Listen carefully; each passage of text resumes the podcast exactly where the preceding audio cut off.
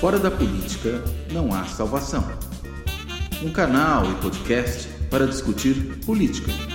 Produzido por mim, o cientista político Cláudio Couto.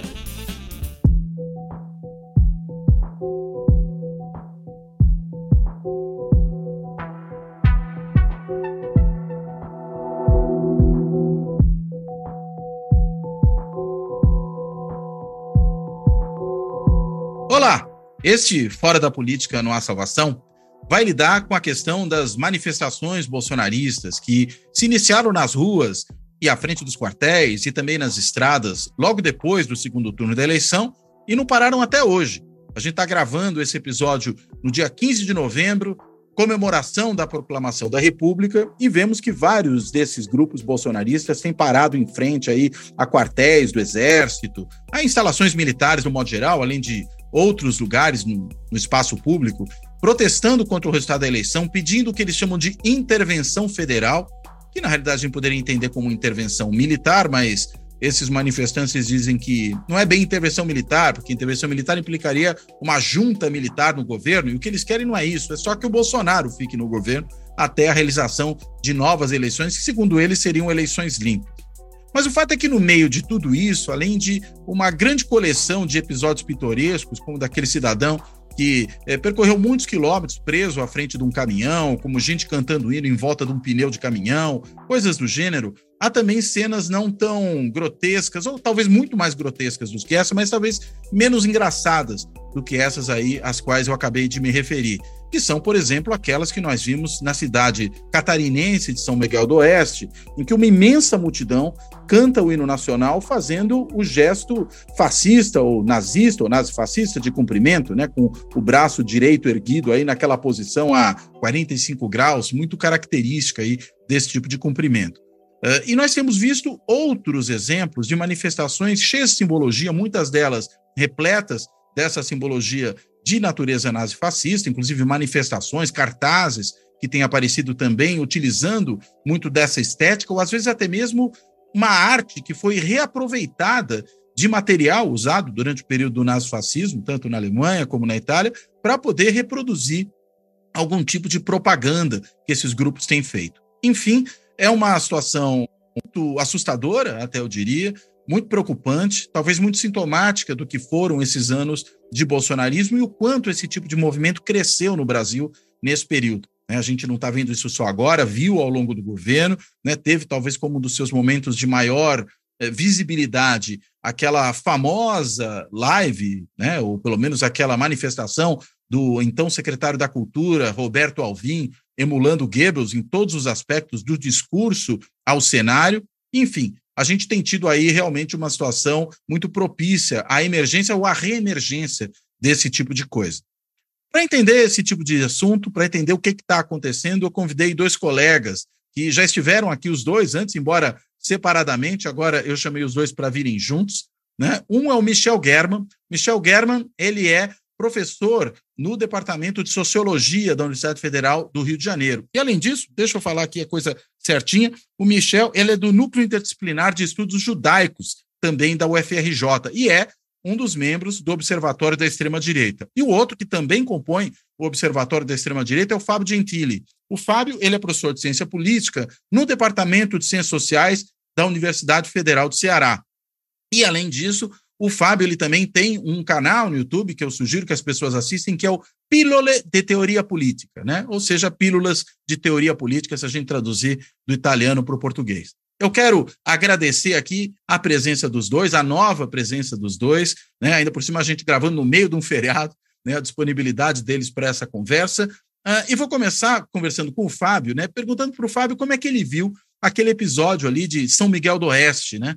Fábio, muita gente depois falou que nada mais era aquilo do que um gesto para tentar emanar boas energias, né? Quase como um levantamento de mãos, assim, sei lá, alguma, alguma, algum transe energético, alguma coisa do tipo, mas não parece fazer muito sentido essa explicação. Como é que você vê isso, sobretudo dentro desse contexto?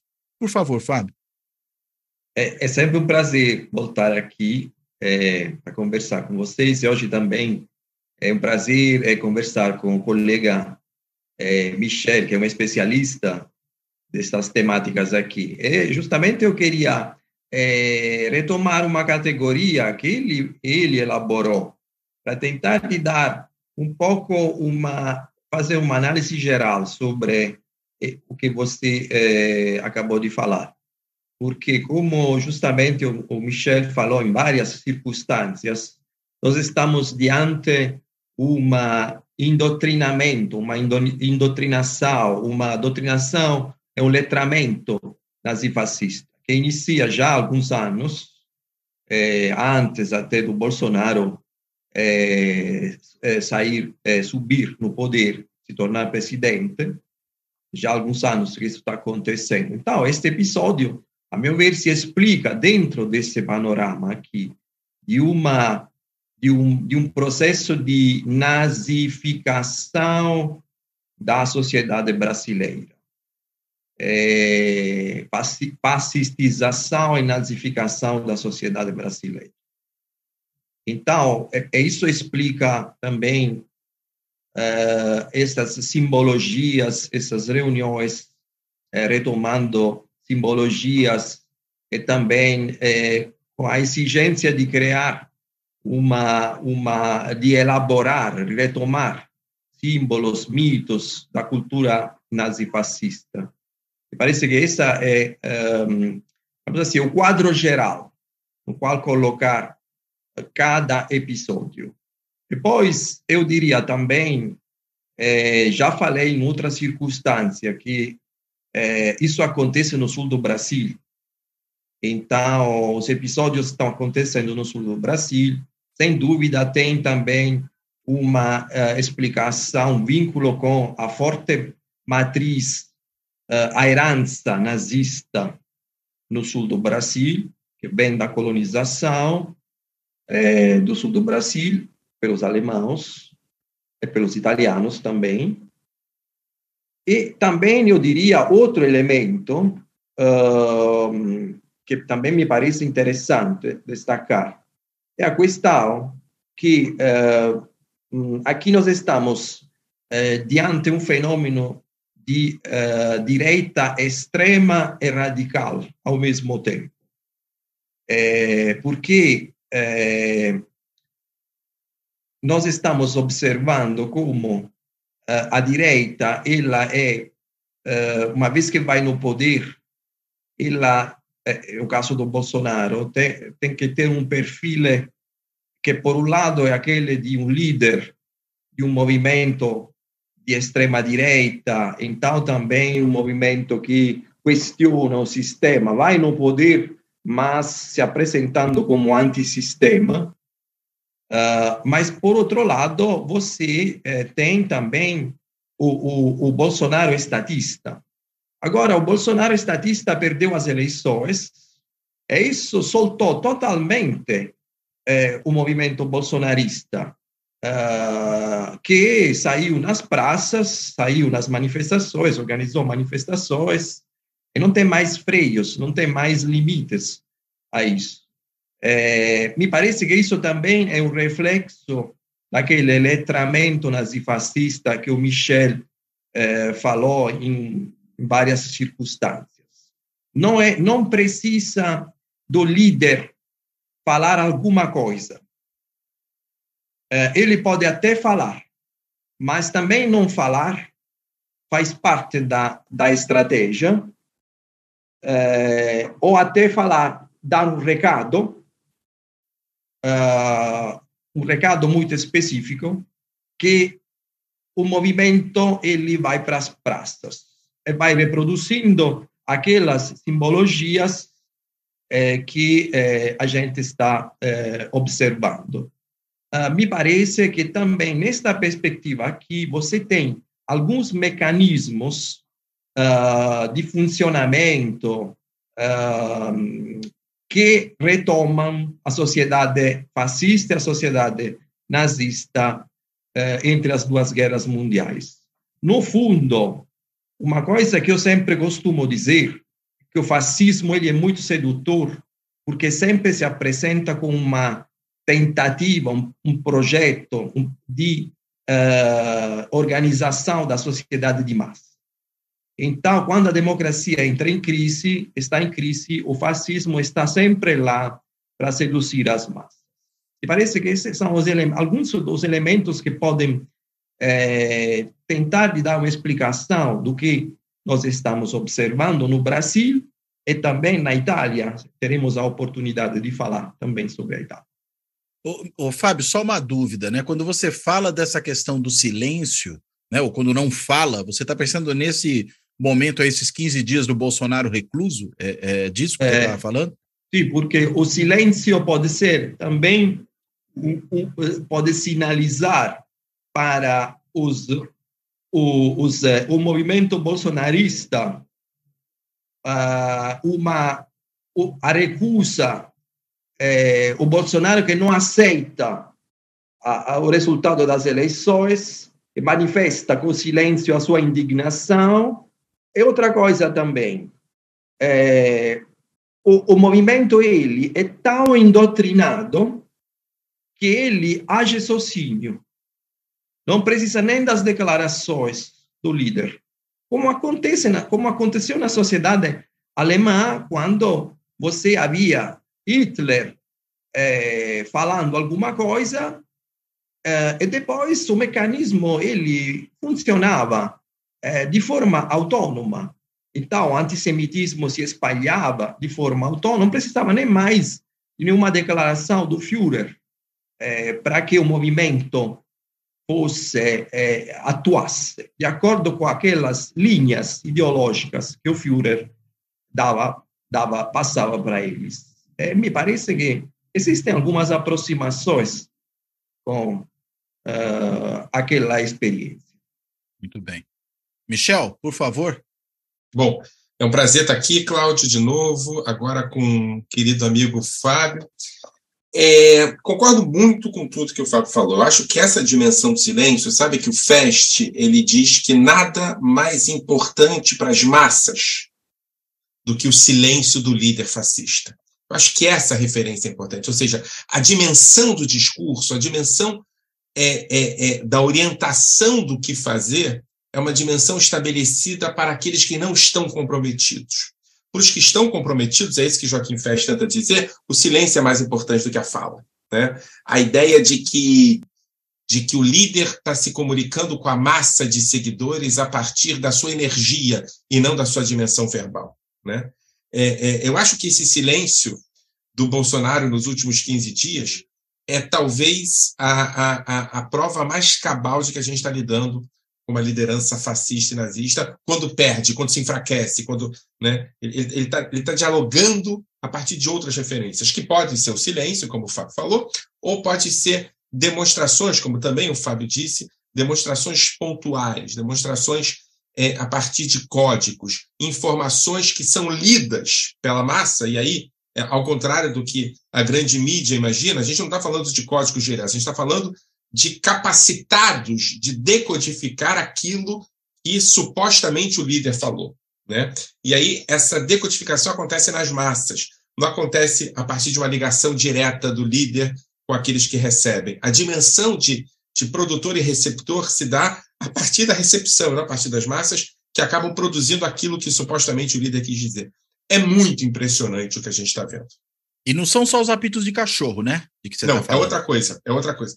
Uhum. Os apitos de cachorro também não são apitos de cachorro. Eu acho que uma, a, a, gente aqui tem uma, uma, uma, simplificação de um fenômeno que é um fenômeno que remonta os anos 30 na Alemanha e na Itália. Não é? é veja bem, o, que, o que, que são os apitos de cachorro? Os apitos de cachorro são capacidade que a liderança tem de se comunicar com as, os seus liderados, aquilo que o Fábio chamou de endoutrinados. Mas não é só isso. Isso não me interessa mais. O que me interessa mais é que a capacidade daqueles que não são endoutrinados de começarem a fazer parte das zonas de influência dessas lideranças. Né? Ou seja, alguma coisa dita e que não é exatamente é, entendida pelas massas, essas massas não me interessam. O que me interessa é a capacidade que as lideranças fascistas têm de conectar com novos públicos, novas lideranças. Né? Você falou sobre é, é, a diferença entre intervenção militar e intervenção federal. Veja bem, Aqui por trás disso tem um discurso muito bem formulado, né? que é o discurso do seguinte: quer dizer, A gente não está falando de uma intervenção militar que já houve, a gente está falando de outra coisa que ainda não houve. Né? A gente está falando de alguma produção vinculada à dimensão é, é, é, da liderança manifesta. Ou seja, não há possibilidade alguma do Bolsonaro perder essas eleições. Não há a possibilidade alguma disso ter acontecido. Então, o que a gente está propondo é uma equação nova, que é de intervenção do Bolsonaro. Não é intervenção. É, e aí o Bolsonaro se transforma no Estado, se transforma no federal. Né? Eu acho que esse é uma dimensão. E é por isso que eu acho muito importante a gente entender que a gente está falando de uma gramática bolsonarista, de uma gramática nazista, de uma nova forma de se comunicar que às vezes utilizam palavras e categorias que a gente conhece, mas com significados completamente diferentes. Ou seja, os significantes continuam os mesmos e a gente escuta, mas os significados mudam e a gente não entende o que está se dizendo. Né? Isso acontece desde 2016, Cláudio. Acho que isso é muito importante. Tem uma nova gramática fascista que é consumida por essa massa de pessoas que começa a investir e, e, apostar no líder fascista, que às vezes a gente entende as palavras, mas não entende a categoria. Quem fala sobre isso é o Kepler, né? quando ele fala sobre a gramática nazista. É uma, é uma gramática que tem, pouco, que tem pouca metáfora, é uma gramática que tem pouco humor, é uma gramática que tem muito romantismo e muita dimensão direta. Ou seja, o que eu digo é entendido de maneira absolutamente objetiva por aquilo, por aquele que eu quero que escute, e de maneira grosseira, nua, crua. A palavra já não é mais uma relação de produção de criatividade. A palavra é em si uma relação de comando. Aquele que manda e aquele que obedece. Né? E é por isso que, às vezes, eu vou, vou dar um exemplo de uma palavra usada e reutilizada pelo bolsonarismo, que as pessoas que estavam fora do, do, do ciclo, né, do, do, do, do círculo de influência direta do fascismo e do nazismo no Brasil, entenderam pouco ou demoraram a entender, mesmo colegas nossos que estudam é, é, é, é extrema-direita. A palavra simples é narrativa. Narrativa. Narrativa. Narrativa é uma palavra utilizada por é, perspectivas Foucaultianas, por perspectivas de Eduardo Said, por pessoas que analisam o discurso, ou seja, há estratégias mediadas, há estratégias produzidas, há estratégias absolutamente sofisticadas na produção de discurso, que ao você escutar, você está dizendo: olha, esse discurso está recheado de narrativas. Não é? É, é, é, nas redes sociais, a produção de narrativas levava as pessoas a entenderem, eu não estou me referindo às redes sociais de extrema-direita, a forma de se contar uma história. Isso é absolutamente legítimo. Chega o bolsonarismo e produz a ideia de narrativas. E a gente demora a entender o que eles estão dizendo. Mas eles estão dizendo é negação absolutamente deliberada dos fatos e da história. A produção de um negacionismo a partir da perspectiva que eles querem impor que faz parte de uma dimensão ideológica, que a única realidade possível é a realidade deles. Em última instância, para chamar a criança pelo nome de maneira absolutamente direta, negacionismo, narrativa, é mentira. E o que o bolsonarismo produziu é a, a, a dimensão de forma absolutamente industrial da produção de mentira na política, de mentira dele e de mentira do outro. Porque quando ele produz uma narrativa, ele orienta as pessoas a seguirem, mesmo que saibam que aquilo é mentiroso, uma agenda política que vai levar à política manifesta da liderança, ou seja, que vai levar ao fato da liderança nunca sair do poder. É uma mentira produzida de maneira deliberada. Esse é o primeiro ponto do que eles chamam de narrativa. E o segundo ponto do que eles chamam de narrativa é a narrativa do outro. Ou seja, o outro, mesmo que acredite em outra coisa, mesmo que defenda outra coisa, mesmo que lute por outra coisa, está produzindo narrativa, está produzindo mentira, está produzindo a negação deliberada da realidade. Nesse sentido, não há possibilidade de política. O que há é uma disputa entre dois elementos de produção de mentira: a nossa mentira e a mentira do outro. E para que nós ganhemos essa batalha, é preciso que o outro pare de mentir. Isso se faz a partir de três possibilidades: a cadeia, o assassinato ou o exílio.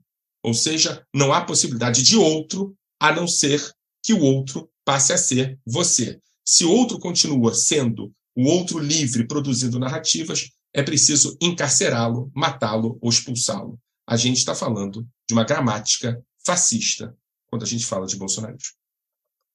Agora, essa gramática fascista, você tem dito recentemente que isso é um letramento, né? O Fábio falou no indoutrinamento, né? Você pode é, detalhar um pouco mais como esse letramento se dá? Uhum. Porque, por exemplo, né, só para pensar uma, uma questão aqui, você falou dessa questão da mentira. Na hora que você disse isso, me veio à cabeça aquelas comemorações que nós vimos em algumas dessas manifestações pós segundo turno da eleição, é, de uma informação completamente falsa, do tipo prender o Alexandre de Moraes. E as pessoas celebrando ali, comemorando, como se. E, e cá entre nós, né? Ninguém cai, pensa um segundo se aquilo realmente é fato ou não. Parece que querem acreditar na mentira, né? Passa por aí essa. É, nessa mentira por esse esse letramento? Como é que a gente entende essas duas coisas? É, quem trabalha com isso muito bem é Lacan, quando ele fala sobre a possibilidade de compreensão de uma linguagem né, dentro de uma gramática. Não é? A gramática são estruturas que dão sentido à linguagem. Então, vamos primeiro falar da gramática, né, da gramática bolsonarista e fascista. A gramática bolsonarista e fascista é uma gramática que se estabelece a partir daquilo que eu acabei de falar: letras, palavras, categorias. Né? Essas letras, essas palavras, essas categorias, elas dão sentido a um mundo. E esse mundo estabelece aquilo que eu chamo de, de é, é, é, uma realidade paralela. Essa realidade paralela é estabelecida a partir de uma gramática muito específica. Né? Enfim, ser de esquerda, né? ser feminista, é, é, ser nazista, narrativa. Eu podia falar um monte, eu podia ter uma. É, é importante alguém, inclusive, ter tempo para produzir uma gramática bolsonarista que estabelece a possibilidade de uma realidade paralela. Agora, veja bem, não há uma crença deliberada na estrutura paralela de realidade. Há uma gramática que possibilita uma realidade paralela. A pergunta que você faz, esses caras acreditam naquilo ou não? Efetivamente, sim, acreditam. Do mesmo jeito que eles acreditam que os comunistas são pedófilos. Do mesmo tempo que eles acreditam que não há possibilidade de ser anti-bolsonarista não ser produzindo mentira. Do mesmo, da mesma forma que eles acreditam que há uma conspiração do Jorge Soros para dominar o Brasil e transformar o Brasil no prostíbulo do mundo. Essas realidades paralelas são produzidas a partir de uma gramática, de um letramento muito específico que se estabelece a partir de uma relação profunda entre a liderança e os seus liderados, com uma linguagem. Isso não é novo, né? Está falando, tá, isso remonta mais ao nazismo do que o fascismo dos anos 30, mas também o fascismo. Isso remonta criação de uma nova possibilidade de comunicação. De novo, uma comunicação onde não há metáforas, onde não há humor e há puro e simplesmente tentativa de se chegar ao objetivo. Nesse sentido, quando se fala que o, o, o, o, Xandão foi preso, está se falando exatamente isso. Não há outra possibilidade. Não há possibilidade de desejo. Não há possibilidade de gostaríamos que ele fosse preso. O que está se falando é que ele foi preso. Eu vou te dar um outro exemplo importante, em homenagem ao Fábio. Bolsonaro inventou, inventou que ele tinha um avô italiano que teria lutado na Segunda Guerra Mundial. Ele inventou isso. Qualquer possibilidade de análise mais concreta, matemática, se notaria que isso é falso. Ele não teria possibilidade de ter tido avô. E aí o desejo vira realidade, inclusive do próprio Bolsonaro. Fábio, em cima disso tudo que, o, que, que o Michel falou, qual é o papel que as redes sociais têm nesse processo? Né? De que maneira elas ajudam a construir esse indotrinamento, esse letramento, enfim, é, essa percepção paralela do mundo que acaba fazendo as pessoas serem tão convictas até das histórias mais escalafobéticas, mais absurdas? É, o, as redes sociais, elas têm um papel muito importante, eu diria fundamental. Porque o negacionismo, é, ele sempre existiu. Existiu já a partir da década de 50, logo depois da Segunda Guerra Mundial, você tem as primeiras teorias negacionistas. Assim. Inclusive, não são todas de direitas. A princípio, existe até um, um negacionismo de extrema, de esquerda extrema. Uh, agora, tem um problema fundamental o negacionismo dentro de uma sociedade tradicional tem alguns limites e algumas limitações. Inclusive, tem as limitações do racionalismo, eh, da ciência, eh, da lógica. Agora, numa sociedade em rede, isso totalmente não tem mais limites. E acontece aquele processo que o Michel eh, falou perfeitamente. A criação de uma gramática, eh, nesse caso uma gramática bolsonarista, que se fundamenta sobre uma relação direta entre o líder e as massas, as quais, é, é, é, quer dizer, você pode até questionar o que eles falam, é, apresentando provas científicas de tudo. É o caso, é, por exemplo, do, do, da questão do Covid, por exemplo. É, ou também qualquer outro assunto, tipo, eu me lembro, um dos primeiros assuntos foi foi utilizado uh, pelo, pelos ideólogos do bolsonarismo, uh, foi aquele da, de uma suposta origem marxista do nazismo, por exemplo. Agora, você pode apresentar uma ampla literatura e muitos argumentos para questionar isso, mas não funciona, porque a massa continua acreditando no que o líder, junto com a sua equipe de trabalho nas redes, cria. Então, me parece isso uma, uma, um elemento muito interessante, muito importante para refletir.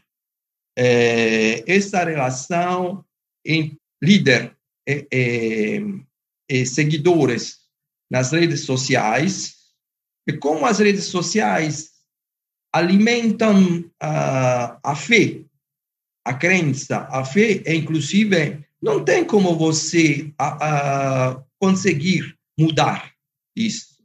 É, é, importante destacar esse elemento porque isso pode ajudar a explicar o consenso de massa que a gente observou, porque também isso se traduziu em um resultado eleitoral que foi, além da derrota enorme, e nesse resultado eleitoral, você tem vários elementos.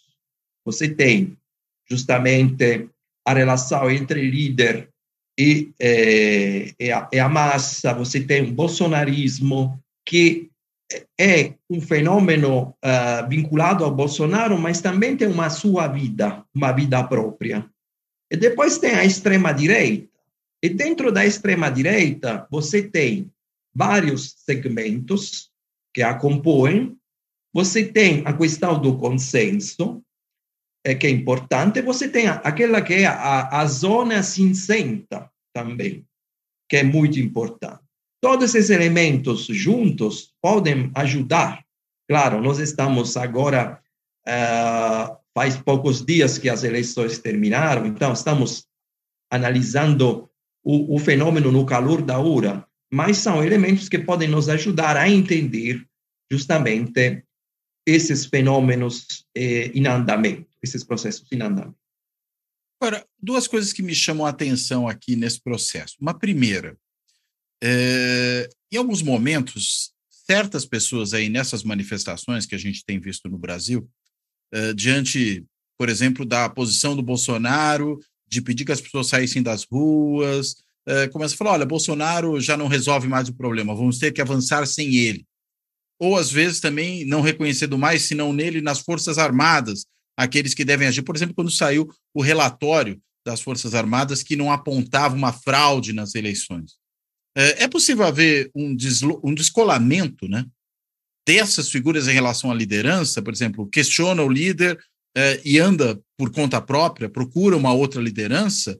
Ou, na realidade, isso é episódico, isso não, não representa tanto aí no, no, no, no, no movimento? Essa é a minha dúvida, porque parece que o Bolsonaro perde legitimidade ante alguns deles. Ou estou equivocado? O que está realmente acontecendo aí?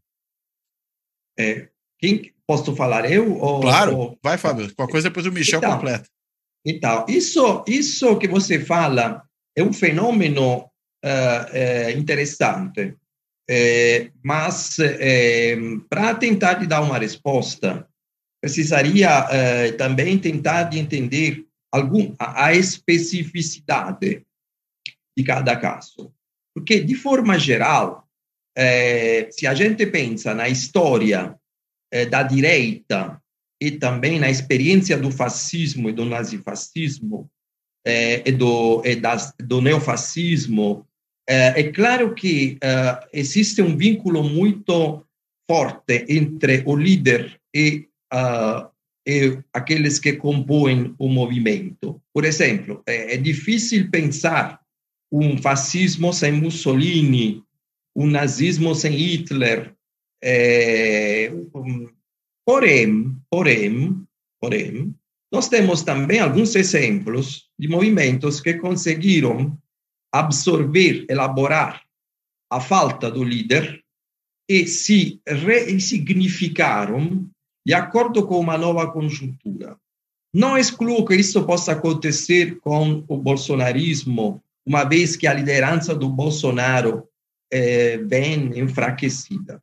Por exemplo, nós temos vários casos, é, além do fascismo que eu falei, mas os neofascistas conseguiram se ressignificar é, depois da Segunda Guerra Mundial, mesmo sem Mussolini. É, é, por exemplo, outro, o, o caso do Berlusconi na Itália. Agora, eh, o caso do Berlusconi na Itália. Berlusconi foi o líder da direita italiana eh, por eh, décadas, eh, a década de 90. E muito se falava sobre, eh, si, si falava na época, uma vez que Berlusconi sai, si aposenta, a direita desmorona. Precisamos criar um novo sujeito político. Eh, na verdade, Berlusconi, de uma certa forma, saiu, até foi preso, voltou, é, agora de novo está na direita, mas é, a direita conseguiu sobreviver ao Berlusconi e criou novos sujeitos políticos, políticos como a Liga, o Fratelli d'Italia, é, enfim. Então, realmente, é difícil dizer se um movimento é, que, é, digamos assim, tem um vínculo direto com seu líder ele continua vivendo de vida própria ou não. Em algumas circunstâncias isso acontece, em outras não. Sobre o caso do Bolsonaro e a sua relação com o bolsonarismo, a minha ideia é que o bolsonarismo vai sobreviver ao Bolsonaro, porque, inclusive, a extrema-direita brasileira é muito forte.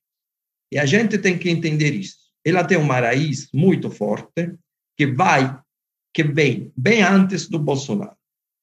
Tem uma raiz que vem do autoritarismo brasileiro, da ditadura militar. Uh, tem uma componente religiosa muito forte, uh, tem então também um militarismo muito forte.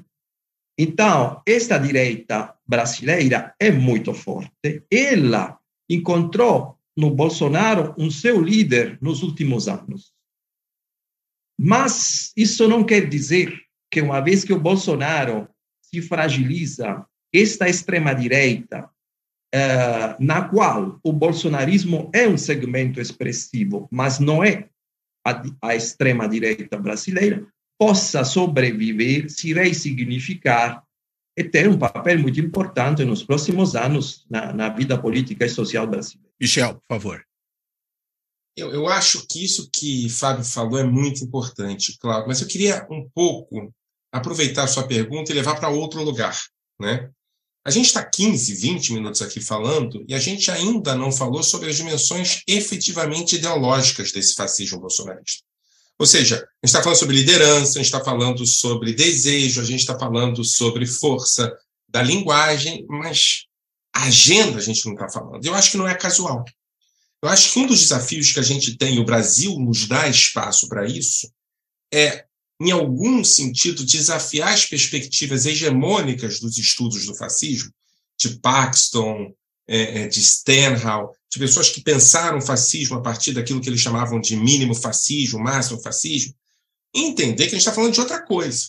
A gente não está falando sobre uma agenda ideológica, a gente está falando sobre uma agenda de poder, Né? E essa agenda de poder ela é recheada de perspectivas que tem, tem, tem, tem a ver com aquilo que Benjamin chamava de estética, que Adorno chamava de percepção de mundo, não é? de personalidade autoritária. A gente está falando sobre uma agenda de comportamento, né? uma agenda de, de, de, de elementos morais que ela está muito além das dimensões ideológicas. Né? Eu acho que esse é um elemento importante. E aqui, brincando um pouco de história contrafactual, vamos voltar um pouco, né? vamos ir para, sei lá, 2015, 2014, 2013, né? quando efetivamente, e aí o Fábio tem toda a razão, um elemento que é um elemento de extrema-direita, de direita autoritária, de direita radical, um elemento que percebia a democracia como obstáculo, Fábio, né? a ideia de que é preciso reconstruir as relações de poder nesse país, excluindo a esquerda, está falando sobre 2003 em diante, Bolsonaro não era, a, a, a, é, na melhor das hipóteses, a única é, possibilidade. Né? Mas já em 2013, Bolsonaro tinha se colocado de maneira muito clara como alguém que tem profunda admiração por Hitler. Bolsonaro já tinha se colocado de maneira muito clara como alguém que via o nazismo como uma possibilidade de compreensão e de aprendizado. Bolsonaro já tinha elogiado Hitler como liderança militar. Bolsonaro já tinha citado negacionistas do Holocausto, em 2012 ele fez isso. Bolsonaro já tinha sido apoiado por é, é, é, é manifestantes ligados a, a uma extrema-direita neonazista de et, ou seja, gente dos carecas do ABC no, no, na manifestação do MASP. Ele já tinha é, é, defendido o direito dos estudantes do Colégio Militar do Rio de Janeiro de homenagear Adolf Hitler na, na, na, na formatura do terceiro ano do ensino médio. Ou seja, a gente está falando de alguém que, com pouca pesquisa, já se descobria que era alguém com vínculos profundos, estéticos com o nazismo, estéticos com Hitler. E aí a pergunta, fazendo a brincadeira da história contra pelo, é o seguinte: por que, que a direita liberal, antipetista, anti-esquerda, alguém que é, decidiu apoiar o Bolsonaro? Né? E a resposta que eu dou, basicamente, é por causa dessas possibilidades de diálogo com a massa, né? é dessa possibilidade de um, uma liderança popular que pudesse fazer o contraponto a Lula, mas fundamentalmente porque o nazismo, o hitlerismo, a extrema-direita, a admiração por Hitler não incomodava a direita brasileira. Eu acho que esse é o ponto fundamental que a gente tem que entender. Né? Em nenhum momento, vamos pegar a comunidade judaica brasileira. A comunidade judaica brasileira aceitou um discurso de uma pessoa que homenageia Hitler cinco anos, na melhor das hipóteses, antes do discurso que ele fez na Hebraica do Rio de Janeiro, sem que isso produzisse algum tipo de desconforto. Desconforto produziram os manifestantes judeus fora da Hebraica. Os de dentro da Hebraica estavam vinculados a, a uma figura que tinha homenageado Hitler. Eu quero que a gente comece a entender que essa, esse letramento nazista é produto de uma decisão. E essa decisão pode ter vínculos profundos com aquele autoritarismo histórico sobre o qual o Fábio estava falando, mas que a gente tem que sacar que, além disso, tem a ver com uma decisão objetiva em apoiar um nazista. E aqui eu estou sendo pouco cuidadoso, eu estou falando de alguém que homenageia Hitler. Alguém que diz que Hitler é, uma, é, uma, é um personagem é, é importante para ser homenageado numa formatura, eu não sei como chamar, não sei chamar de nazista. É, isso não incomodou a direita brasileira. Eu acho que a partir daí a direita brasileira começou a ser letrada, alfabetizada, estabelecida a partir daquilo que o fascismo tem de melhor, que é a estética. E esse desejo pela estética nazista, esse tesão pelo nazismo, acabou incorporando dentro dele elementos fundamentais que fizessem com que a direita não só aceitasse Bolsonaro, mas se vinculasse de maneira profunda ao bolsonarismo. E aí eu acho muita ingenuidade acreditarmos que na saída do Bolsonaro, o desaparecimento do Bolsonaro vai produzir o esquecimento desse desejo pelo bolsonarismo. A gente está falando de uma sociedade brasileira, setores dela absolutamente letrados por essa perspectiva nazista. Só uma, uma pergunta, Michel. Quando você fala que é, a estética é o que o fascismo tem de melhor, né? Na hora eu me lembrei do filme lá, do documentário sobre a arquitetura da destruição, né? Que trabalha muito diretamente com esse tema. Você pode explicar um pouquinho melhor é, o, o, quando você está falando dessa questão da estética? É, por que, que ela é o que há de melhor no. no, no ela se comunica com as massas, ela produz uma linguagem que vincula as massas. Ela produz aquilo. Não sei se você se lembra da entrada, da abertura da arquitetura das massas. É, é alguém da arquitetura da destruição. É, é, é alguém dizendo sobre uma senhora que dizia: eles são terríveis eles são realmente fortes. E aí se vinculando a uma dimensão da sexualidade, da ereção, etc. Então, essa perspectiva masculinizada de poder, de beleza, uma dimensão que é uma dimensão das massas, né? Aquilo que aconteceu em Santa Catarina, o Zig Heil, né? Você, eu, eu vou dizer uma coisa para a gente não cair na asneira de punir o indivíduo eu já digo para vocês o seguinte: eu tenho certeza absoluta que aquelas pessoas, Fábio, que estavam levantando o braço direito em direção à bandeira, elas tinham pouquíssimo controle sobre o que estavam fazendo. Na perspectiva delas, eventualmente, elas realmente estavam homenageando a bandeira.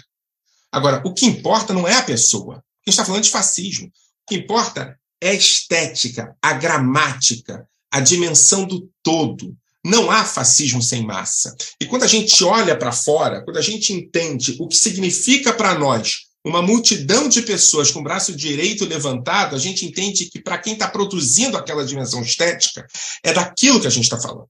Ou seja, a ideia de que o fascismo controla a comunicação a partir de uma linguagem que chega ao coração do homem e da mulher de estarem fazendo parte de um movimento de transformação. No movimento de transformação, há pessoas que não tinham capacidade transformadora. Não é? A gente está falando sobre. É, é, é, é, é tem um, um historiador israelense chamado Arias Saposnik, que ele diz: olha, a palavra que determina a palavra que determina o pertencimento ao fascismo não é a dimensão ideológica, mas a dimensão de ressentimento. Né? É, é a dimensão de. Veja o que, do que, eu estou falando. Né? Ressentir é, é, você sentir o trauma de não fazer parte do centro, né? do centro intelectual, do centro econômico, do centro de controle de uma percepção de Brasil do qual você não faz parte.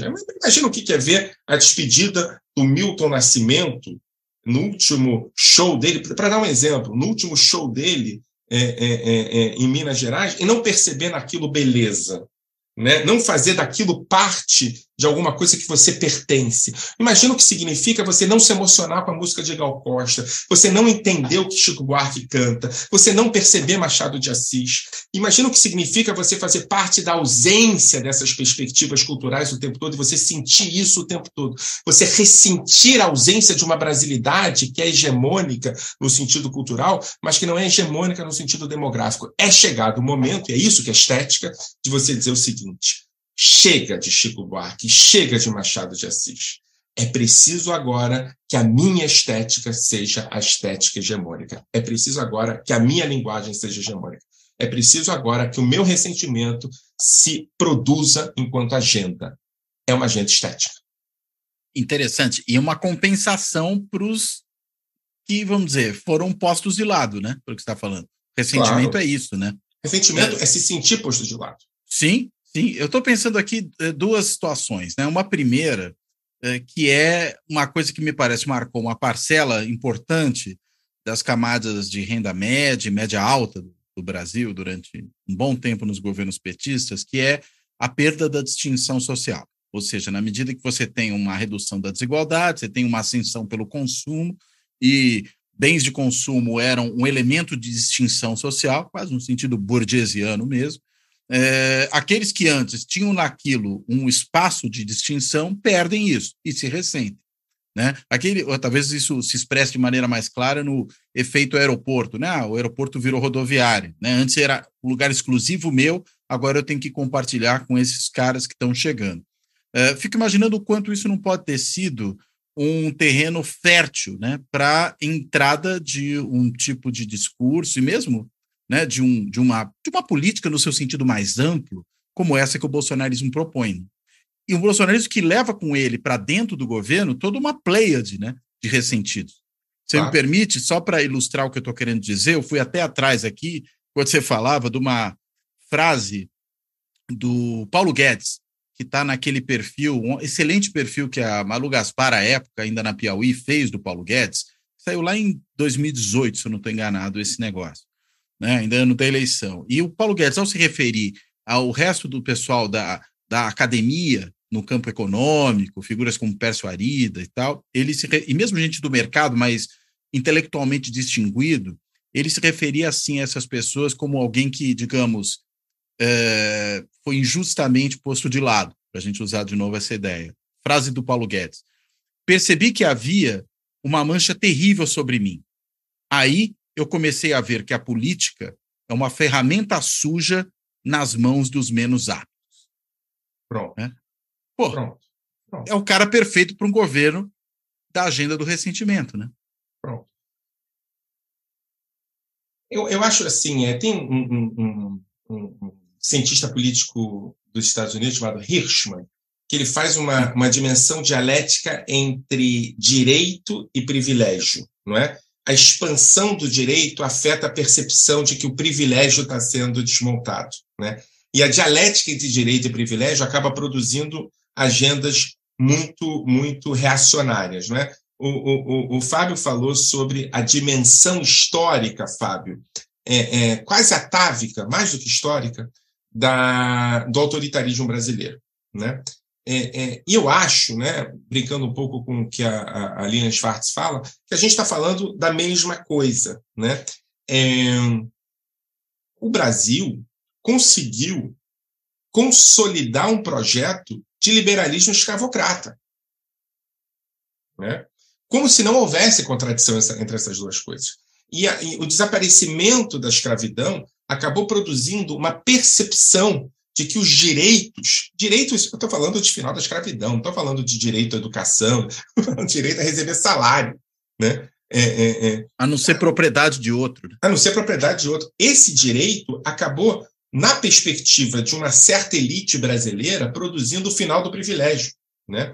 Essa dimensão acaba se reproduzindo, e você pode brincar com isso. Né? É, vocês são cientistas políticos, fazem melhor isso do que eu, mas a gente pode fazer isso, é, é, fazer esses, esses modelos em Getúlio, não é? Principalmente no segundo Getúlio, não no primeiro Getúlio. Quais são as reações de uma direita anti-getulista em relação à expansão dos direitos, né? As relações, as reações são muito parecidas com as relações, com as reações é, é, é, dessa, dessa direita que percebe, por exemplo, né, a expansão do direito de maneira equivocada, matematicamente equivocada, a expansão dos direitos, o final do quarto de empregado. Entre 2000 e 2008, Fábio e Cláudio, o, o número de quarto de empregadas diminuiu nos prédios de classe média brasileiros. Isso é final de privilégio. Isso é expansão de direito. Agora, isso é expansão de direito no momento em que a renda média brasileira está aumentando, ninguém está perdendo dinheiro, mas a percepção de que eu tenho o privilégio de ter uma escrava dentro de casa, é disso que eu estou falando, acabar com a possibilidade de uma mulher negra ter direito à sua família, acabar com a possibilidade que ela tenha direito a final de semana, acabar com a possibilidade que ela tenha direito a cuidar dos seus próprios filhos, é meu privilégio. Né? E essa percepção de privilégio, ou de fim do privilégio, quando o filho da empregada doméstica começa a ir para a universidade, acaba produzindo um ressentimento que vira agenda política.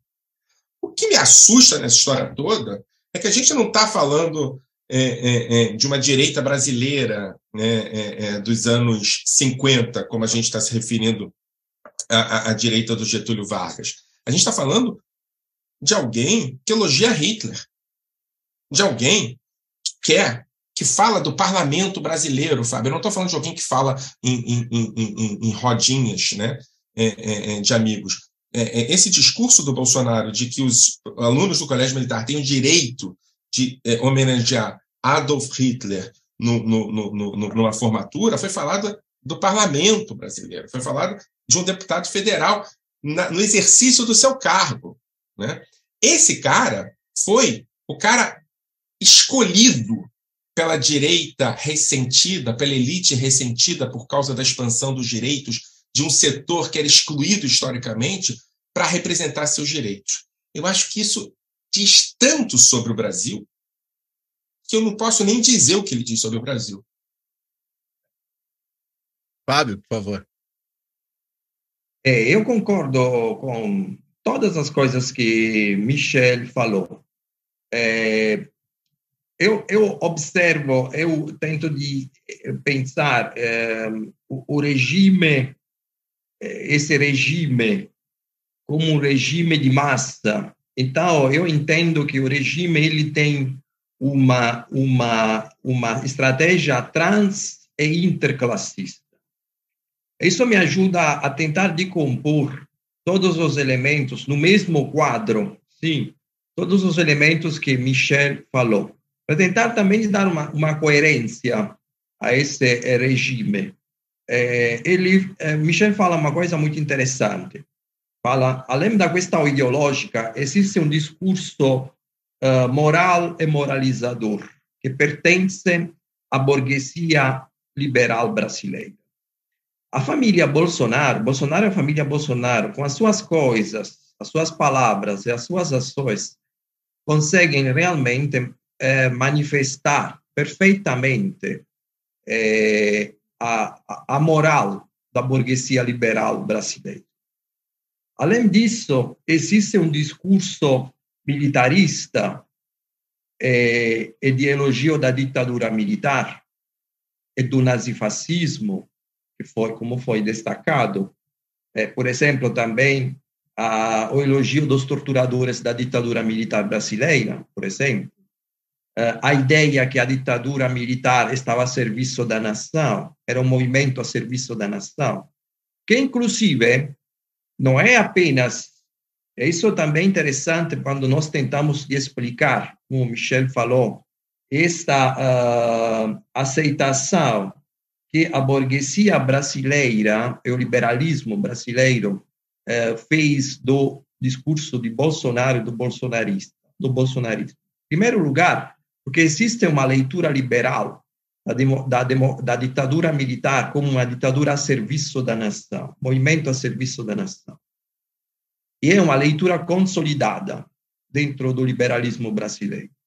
Em segundo lugar, eu acho o elemento mais importante é que, historicamente, o liberalismo se aliou com o fascismo. É, não foi o inimigo do fascismo, teve aliança. Se a gente pega uh, os setores liberais italianos na véspera do fascismo, você tem grandes intelectuais liberais que depois se tornaram líderes do antifascismo, que pensaram o fascismo como um movimento conservador, moralizador, eh, que ia organizar, eh, ia, digamos assim, a reorganizar a, a nação que estava sendo eh, que estava em crise depois da Primeira Guerra Mundial, que ia combater o comunismo também, fazer essas coisas aqui e ter uma aliança. É uma outra coisa interessante, o liberalismo ele é utilitarista. Então, se o objetivo dele é alcançar um determinado patamar de crescimento econômico. Seja bem-vindo um regime autoritário que vai, eh, digamos assim, organizar, arrumar a casa. Isso é um tópico importante da, da, do autoritarismo brasileiro. É, se, se fala na ciência política de autoritarismo instrumental. É, se a gente pensa nos, nos teóricos, da, nos liberais, nos setores liberais da década de 50, que eh, falavam de ditadura provisória, ditadura provisória, eh, de intervenção militar. É só pensar em Campos, em Godin. São intelectuais neoliberais que eh, depois entraram na ditadura militar. Então, acredito, eh, justamente eu concordo que eh, existe eh, este elemento importante desta burguesia que aceita Bolsonaro, é, com esses objetivos que o, o, o Michel falou, é, e também é, é interessante destacar que quando nós falamos de um regime de massa, é claro que o discurso é transclassista, porque o líder tem que falar com vários setores e atender exigências diversas, diferentes. É nesse transclassismo que você tem também um pouco uma dimensão é, dos, dos, vários segmentos. Se a gente pega o fascismo, o fascismo é um regime muito diferenciado dentro de si, com setores diferentes que se encontram. Existe a classe, a massa trabalhadora, é, existe a burguesia, existem os setores empresariais. E justamente o desafio é tentar entender como o fascismo consegue integrar, nacionalizar tudo isso dentro de um novo modelo, é, é ganhando um, consenso de massa. Então, concordo com Michel sobre essa leitura. Agora, Michel, você chamou atenção há pouco né, para essa recepção, um tanto quanto surpreendente, pelo menos à primeira vista, que o bolsonarismo teve na comunidade judaica brasileira. Né? É, agora eu estou olhando coisa pelo sentido inverso, né? Um episódio que apareceu de novo nessas manifestações recentes, que foi aquele Muro das Lamentações, né? que eu até achava que aquilo tinha sido apelidado de Muro das Lamentações por terceiros, por críticos, até ironizando o que aconteceu ali. Você me falou um pouco antes da gente começar a gravação aqui que não, que foram os próprios manifestantes que chamaram aquele evento de Muro das Lamentações, né? Explica isso para a gente. Eu queria entender Bom, o que, que isso quer dizer, afinal de contas. Deixa eu fazer o jabá, né? Isso tá ah, explicado. não, o jabá do seu livro era fundamental. Por favor, é, eu ia, é, é. inclusive, é. falar disso. Que isso é explicado aqui no livro, né? A gente discute uhum. isso. O nome do livro é O Não Judeu. O Judeu a tentativa de colonização do judaísmo pelo bolsonarismo, editado pela Fósforo. É, e, e, aí, nesse livro, eu discuto uma categoria que é a categoria do judaísmo imaginário. Né? Então, é uma categoria baseada, Claudio, se você me permite, em quatro claro. elementos. Né? O elemento da branquitude, ou seja, da percepção, Fábio, do, do, do, judeu como branco, como branco verdadeiro, e não só como branco no, no sentido mais estrito da palavra, mas como aquele branco que detém os privilégios, aquele branco que detém a possibilidade de ter privilégios e a possibilidade de se, é, é, é, é, de se indignar com a expansão do direito do outro. Então, a branquitude é um elemento. O segundo elemento é a dimensão da violência, da violência armada, principalmente, da ideia de que é preciso recuperar o privilégio de andar armado, a possibilidade de resolver o homem de bem as suas questões a partir do confronto armado com outro na rua. O terceiro elemento é o ultracapitalismo, né? a ideia de que o Estado atrapalha e de que é preciso refundar as relações é, é, a partir de uma lógica fundamentalmente é, sem mediação do Estado, onde, em última instância, novamente, o mais forte ganha o mais forte é aquele que tem dinheiro. E o quarto elemento é o elemento do cristianismo, né? a ideia de que o, o, o judaísmo existe como produtor de base para a civilização judaico-cristã, e não há possibilidade de você ser parte dessa elite nova brasileira, da elite bolsonarista, sem ser cristão. Então, é muito importante entender que esses elementos acabam produzindo um judaísmo imaginário que é central, na minha perspectiva, para entender a nova extrema-direita brasileira. E essa nova extrema-direita brasileira acaba incorporando elementos desse judaísmo imaginário nas suas práticas cotidianas. Uma delas é a ideia, e aqui o Fábio falou sobre isso um pouco, a ideia da percepção né, do líder como alguém invencível, né, como alguém que pode até ser destruído pelo sistema, mas vai levantar depois. Né? A gente pode usar uma palavra é, é, a partir de um trabalho de um, de um sociólogo brasileiro, franco-brasileiro, chamado Michel Lovy, que analisa muito bem isso, que é a perspectiva do messianismo a ideia né, da, da, da, da liderança, da liderança como messiânica. E aquela liderança como messiânica nos seus vários sentidos, né? O seu inimigo é o diabo, a sua a sua possibilidade, a possibilidade de redenção do mundo, a sua destruição é a destruição do mundo. Então essa dimensão é muito importante. E é uma dimensão que você incorpora o judaísmo para si, acaba produzindo que o líder não só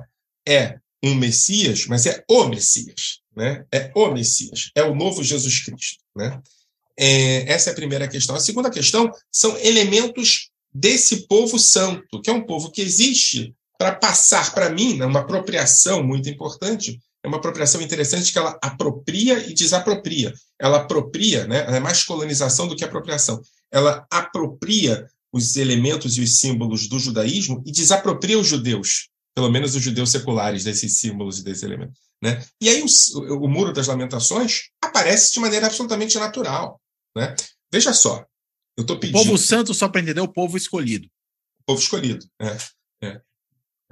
E, é, é, mais escolhido do que santo. A palavra mais correta é, é, é escolhida porque aqui efetivamente ele está sendo reescolhido. Os que ficaram contra estão sendo transformados em inimigos. E os que estão novamente. E aqui não é só judeu, tá? Os evangélicos, por exemplo, estão passando por um processo Sim. de povo escolhido dentro dos evangélicos. Os, os, os, os evangélicos que apoiaram Lula estão sendo excluídos. Agora, olha que coisa interessante. Eu tenho a capacidade de ser o povo escolhido novamente, eu vejo o Messias, é, é, é, o, o, exército passa a ser, em última instância, o exército de Deus, o exército santo. O muro do exército é o quê? É o muro das lamentações. Que aquilo é tudo sagrado. E é o debate do sagrado. A gente está falando sobre, de novo, uma gramática do sagrado. A gente olha para aquilo como se aquilo fosse ridículo. Mas aqui tem uma dimensão de romantismo, no sentido estrito da palavra romantismo. A ideia de ressacralização do mundo. É preciso, é preciso ler Weber ao contrário para entender o bolsonarismo. Né? Eu acho que Weber pode contribuir muito na sua leitura. É o reencantamento do mundo e não o desencantamento do mundo que a gente precisa entender para entender sobre o que, que a gente está falando quando a gente fala de bolsonarismo. O, o, muro, o muro é sagrado por ser o muro do exército? É isso? Claro. Eu estou pedindo para quem? Estou pedindo. O que, que o muro SOS é? SOS e Forças Armadas. É, o muro é intermediário entre quem? Entre eu e a Força Sagrada. E está falando do exército, o exército é o exército de Deus. E o armamentismo que você falava há pouco é o quê? É o fato de Israel ter se tornado um Estado militarizado, é isso? Na perspectiva deles, é. Né? Sim, sim, sim. É um é, Estado militarizado, entender. é um Estado que ocupa, serve de, olha só, serve, olha a palavra que eu vou usar, serve de muro contra a expansão do Islã, de muro contra a expansão do Oriente, de muro contra a expansão da esquerda, né? E aí, na perspectiva deles, eles queriam reproduzir na perspectiva deles, né, é, é, no Brasil, a função que Israel tem no Oriente Médio, que o Brasil fosse, e, e, Bolsonaro, não sei se vocês perceberam isso, mas ele falou disso algumas vezes. Bolsonaro reproduz, reinventa a ideia de que o Brasil vai ser o último muro que vai combater a expansão da esquerda e dos socialistas no mundo, no, na América Latina. E aí tinha na, na, na, propaganda eleitoral do Bolsonaro, ele chegou a colocar um quadrinho onde estamos todos cercados de vermelho. Né? Então, o que ele está propondo? Ele está propondo que o Brasil se transforme em Israel, em Israel imaginário. Na América do Sul. Ou na América Latina, né? Talvez até mais do que isso. Ou na América Latina, né? Porque na perspectiva dele, os Estados Unidos também foram invadidos pelos comunistas. Então, é na América. é na América toda. Fábio, Uh, isso aí aparece, algo assim aparece também na, na, nos movimentos neofascistas italianos, ou isso é uma peculiaridade brasileira? Como é que você enxerga isso? Nós temos algumas aproximações, mas também algumas diferenças. É claro, é, a relação entre o, a comunidade é, judaica italiana e a direita é uma é em geral, mas já a partir do fascismo é uma relação muito é, complexa, porque você tem, é, por um lado, a princípio, você tem a comunidade judaica é, na hora que o fascismo foi no poder. É, você tem também alguns judeus que foram fundadores do Partido Nacional Fascista. É, agora, isso não, não, a gente não pode, é, porém, é, relativizar a responsabilidade do fascismo em relação à questão racial, racista na Itália, do antissemitismo. Eu não concordo com a leitura uh, que uh, as leis raciais de 1938 foram, digamos assim, uma concessão à aliança nazista. Não foram. Foram produto de um antissemitismo que na Itália tem uma raiz muito antiga. É, é só pensar, sem, sem ir muito atrás, só pensar é, na, no, no, no, naquele que é o preconceito católico contra os judeus. Se pensar na revista Civilização uh, Italiana, que é uma revista dos jesuítas, que na segunda metade do 1800 tinha um papel muito importante na criação desse antissemitismo religioso e político. O fascismo se apropria disso no, quando vai no poder. Agora, na década de 20, você tem um antissemitismo é, que, para alguns historiadores, era um, anti, um antissemitismo do espírito, da alma espiritual. Enquanto o antissemitismo alemão se apresentava como um antissemitismo da raça, do sangue. É, essa é uma distinção muito sutil que depois, hum, digamos assim, não, não funcionou mais, é, porque é verdade que na Itália, na década de 20, você não havia um projeto, na origem do fascismo, você não tem um projeto de extermínio, nem, digamos assim, de questão racial e racista. Tem um projeto de organização, de criação do Estado totalitário, uh, não tem um racismo claro, definido na origem do fascismo, porém, existe uma discriminação clara dos uh, judeus uh, na, na, na, década de 20, um antissemitismo sutil que entra na propaganda do fascismo, se mistura também com a questão da, do, do, do pacto com a Igreja Católica, e depois se traduz num antissemitismo também de, é, de é, digamos assim, naquele, naquela, naquela perspectiva do antissemitismo nazista. Não esquecemos também que antes, que é, já na, na, década de 30, antes, estamos é, no, em 36, a, a Itália utiliza as armas químicas de massa na África. É, é, isso é muito importante destacar. Então, antes do nazismo é utilizado um, um é feito um, uma, um, um, é feito um genocídio na na Líbia, na Etiópia, é, na Somália, é importante dizer isso, também destacar isso. E depois a Itália toma o rumo do, do, do nazismo com a aliança na Segunda Guerra Mundial, a Repubblica Social Italiana, o movimento social italiano, que é um movimento neofascista, ele é racista, é racista e antissemita também. Porém, é, é, a relação entre a comunidade judaica italiana e o, a direita extrema sempre foi uma relação conflitual. Porque, por um lado, você tem o marco do racismo e das leis de 1938, porém, tem setores da, uh, da comunidade judaica italiana que eh, são, são de direita, inclusive é, até apoiam esses movimentos de direita. Que estão no eh, governo agora. Que estão no governo. Acredito que é, o que realmente está tendo um, é um fator muito significativo é um discurso nacionalista é, de, de, de pertencer a uma comunidade italiana é, eu acho que isso está tendo um peso, assim como o discurso de o discurso é, contra a imigração na Itália também está tendo um peso muito importante. É, para tentar explicar por que existe uma um vínculo entre setores da comunidade judaica italiana e eh, partidos de extrema direita. Como o, o, o Michel falou, eh, uma, uma, uma suposta uma suposta supremacia branca eh, pode ser um elemento interessante para tentar explicar uh, isso, sem dúvida. Muito bem.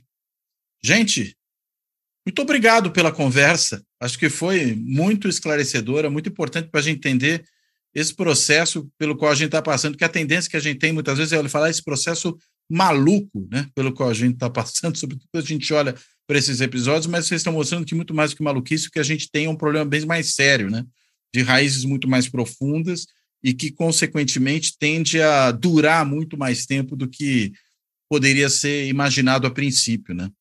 Bem, então eu vou devolver a palavra para vocês para se houver ainda algum ponto que vocês porventura acharem que a gente não tratou, vocês possam puxá-lo agora e também, claro, para fazer as suas amarrações finais. E aí, invertendo a última ordem das falas, eu começo pelo Michel. Michel, por favor. Bom, Cláudio, agradeço muito. Acho que esse diálogo com o Fábio tem que continuar, Fábio. Acho que o debate sobre, não é, é, é, é fascismo brasileiro, fascismo italiano, neofascismo brasileiro, neofascismo italiano, eu acho que são questões importantes. Eu tinha falado isso antes da gente começar a gravar. É, é, a percepção que eu tenho de que a comunidade hebreia é, é italiana, hebraica italiana, e a comunidade judaica brasileira tem uma relação que é uma relação dúbia com a extrema-direita, inclusive antissemita aqui e ali, são muito importantes. Só para deixar para a próxima conversa que a gente vai ter, eu queria dizer que, é, é, como eu digo que o, o, o, o fascismo e o nazismo são perspectivas estéticas e de gramática, eu acho que ambos, o fascismo e o nazismo, têm um projeto de passado. Né? E se a gente não entende a importância desse projeto de passado, a gente perde é, as políticas de presente que eles têm. E uma das seduções aos grupos minoritários que o fascismo e o nazismo têm é de que eles participem finalmente de um passado em conjunto. Foi assim que os é, é, é, hebraicos entraram no fascismo italiano, quando havia naquele momento uma certa percepção de que era possível finalmente fazer parte de um passado italiano, de um passado romano, e é assim que Bolsonaro aproxima os judeus de que finalmente é possível fazer parte de um passado da maioria. Né? A única diferença entre os judeus da Itália e os judeus do Brasil, os judeus da Itália seduzidos pelo fascismo e os judeus do Brasil seduzidos pelo bolsonarismo, é que os judeus da Itália seduzidos pelo, pelo fascismo não tinham fascismo antes.